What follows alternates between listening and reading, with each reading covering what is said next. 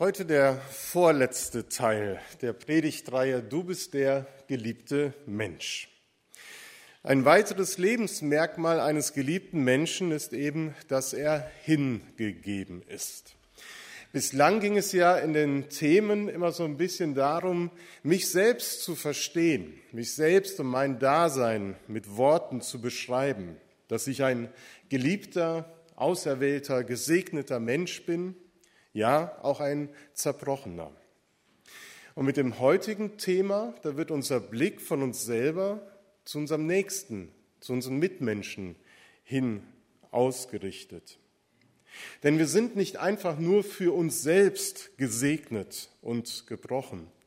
Nein, alles, was uns als Kinder Gottes auszeichnet, was wir leben und erleiden, findet eigentlich seine wahre Bedeutung letztendlich darin, dass wir es immer auch mit und für andere hergeben, mit ihnen leben und unsere Erfahrungen, seien sie die gesegneten oder auch die zerbrochenen Erfahrungen, mit anderen teilen.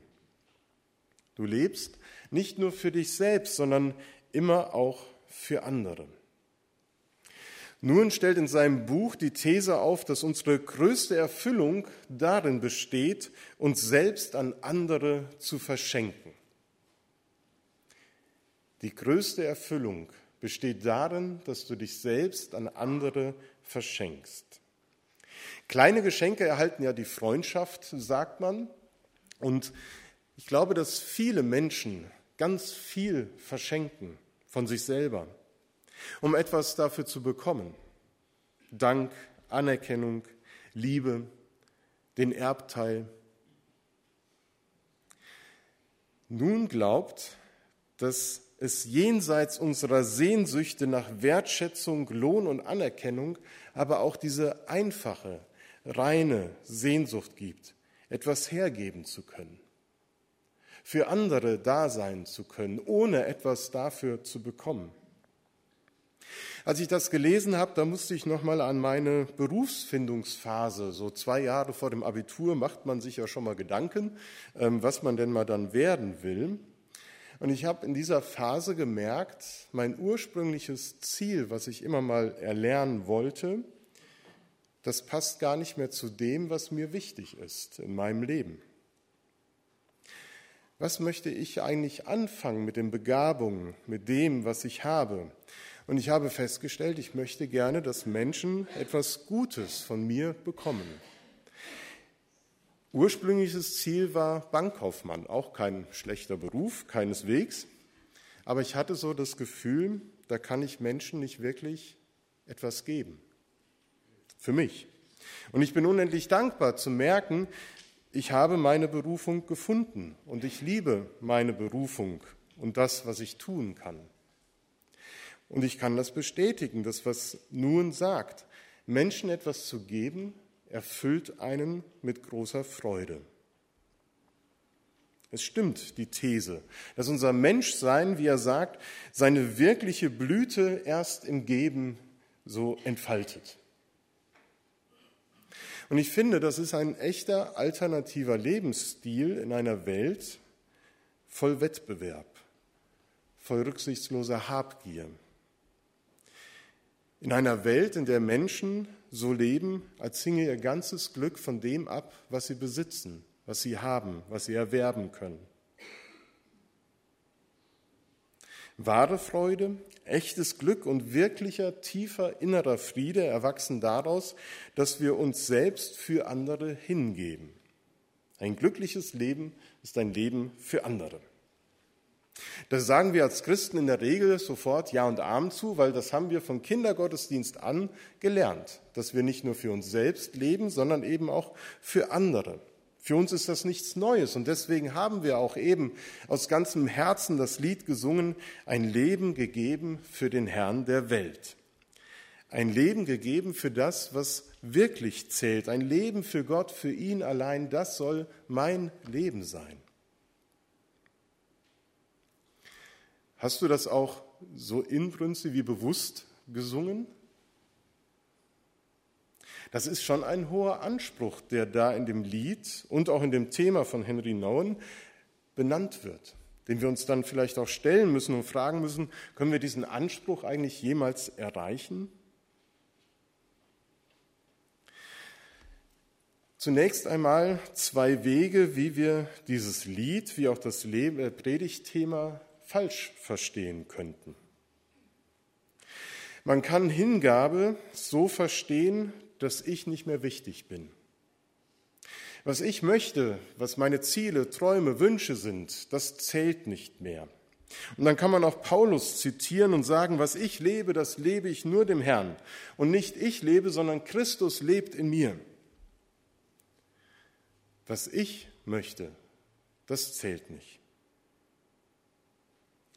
Das wäre, wie man so schön sagt, ein altruistisches, ein selbstaufgebendes und vor allen Dingen unbiblisches Verständnis weil es dem Doppelgebot der Liebe widerspricht. Wir sollen uns unserem Nächsten hingeben, ja. Wir sollen unseren Nächsten lieben, wie uns selbst. Wir sollen uns nicht verleugnen, nicht aufgeben müssen, um anderen hingegeben leben zu können, sondern ich glaube, dass wenn wir unsere Bedürfnisse achten und wissen, was wir brauchen, dass wir dann die gute Voraussetzung dafür haben, dass wir uns anderen hingeben können. Ein zweiter Weg wäre, das so zu verstehen, dass Jesu Hingegebensein an uns das Vorbild für unser Hingegebensein für andere ist. Und wenn wir daran denken, wie Jesus Christus sich uns hingegeben hat, dann denken wir sofort an sein Leiden und Sterben. Wir wollen Christus ähnlicher werden und uns ihm zum Vorbild nehmen. Und das würde dann auch implizieren, dass auch ich für andere sterbe, für andere leide.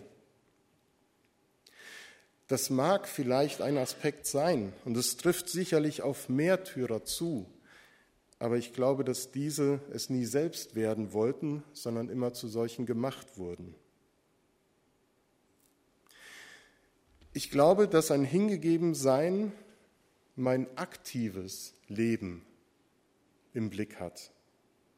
Mein Dasein im Hier und Jetzt für mich und andere. Und dass nicht nur allein Jesu Sterben und Leiden am Kreuz, sondern sein Leben auf der Erde vor allen Dingen Vorbild und Motivation für mich sein soll, mich anderen hinzugeben. In der Art, wie er Menschen begegnet ist, wie er Menschen geholfen hat, wie er sie begleitet hat.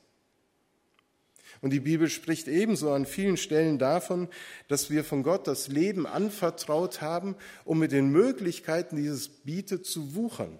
Matthäus 25. Wir sollen unsere Gaben und Talente, die in Römer 12 oder 1. Korinther 12 beschrieben werden, zum Wohle der Menschen und zur Ehre Gottes einsetzen. Aktiv unser Leben leben. Wenn wir singen, ein Leben gegeben für den Herrn der Welt, dann ist das wirklich nicht irgendein Leben, sondern mein Leben mit meinen Möglichkeiten, die Gott mir schenkt.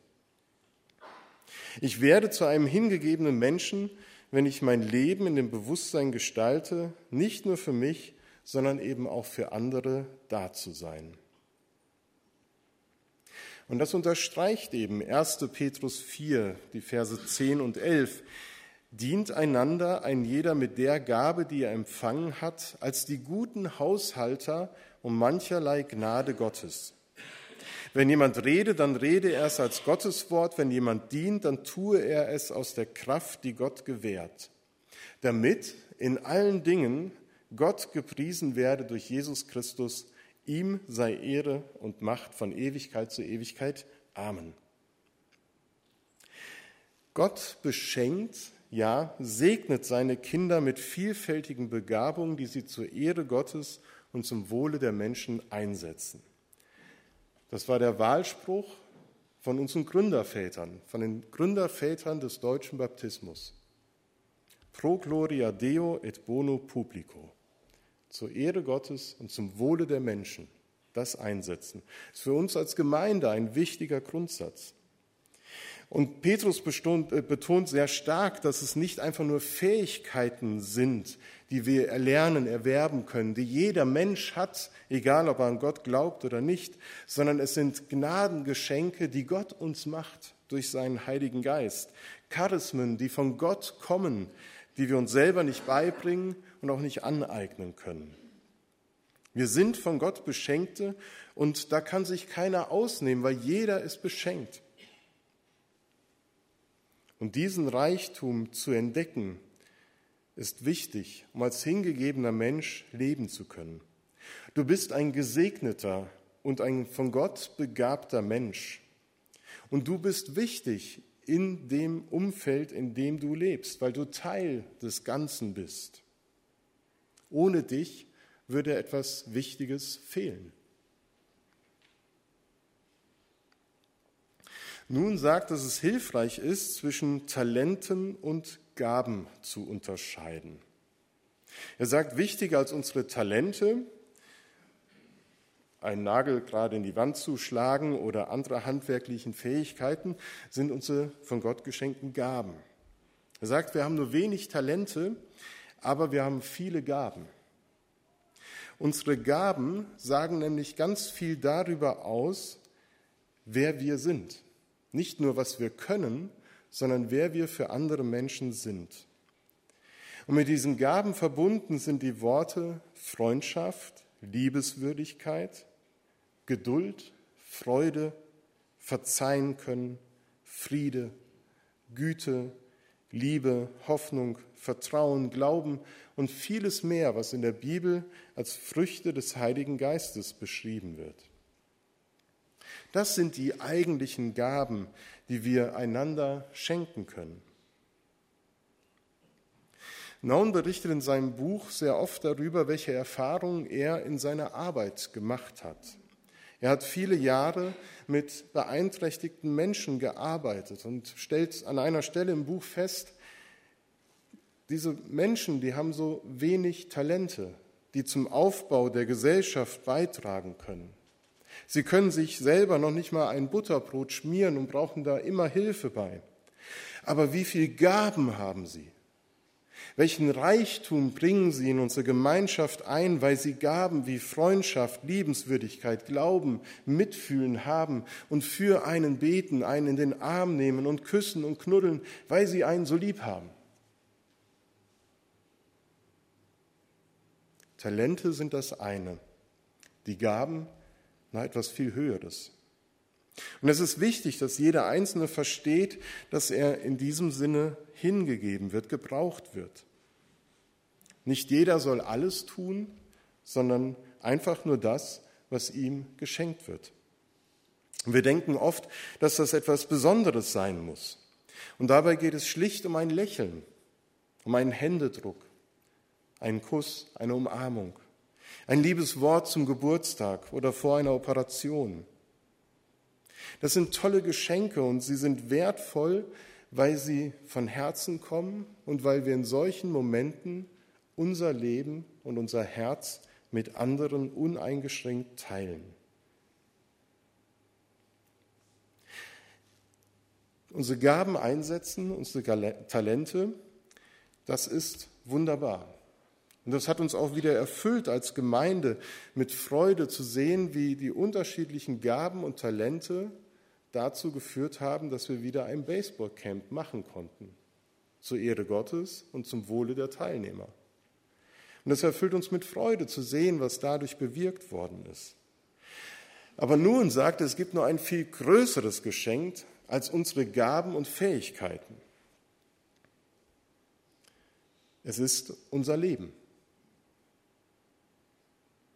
Diese Wahrheit, die entdeckt man gewöhnlich erst dann, wenn einem die Augen dafür aufgehen, dass man ein gebrochener Mensch ist, so wie du das eben gelesen hast. Letzte Woche habe ich gesagt, dass unsere Gebrochenheit und die Bruchstücke unseres Lebens oftmals so persönlich und intim sind, dass wir gar nicht so offen dafür sind, mit anderen darüber zu sprechen.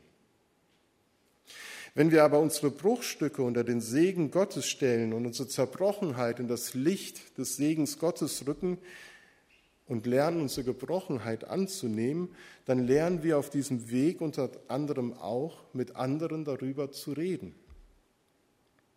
Wir werden befähigt, unser Leben in seiner ganzen Tiefe und auch Untiefe miteinander zu teilen und einander Hoffnung zu schenken.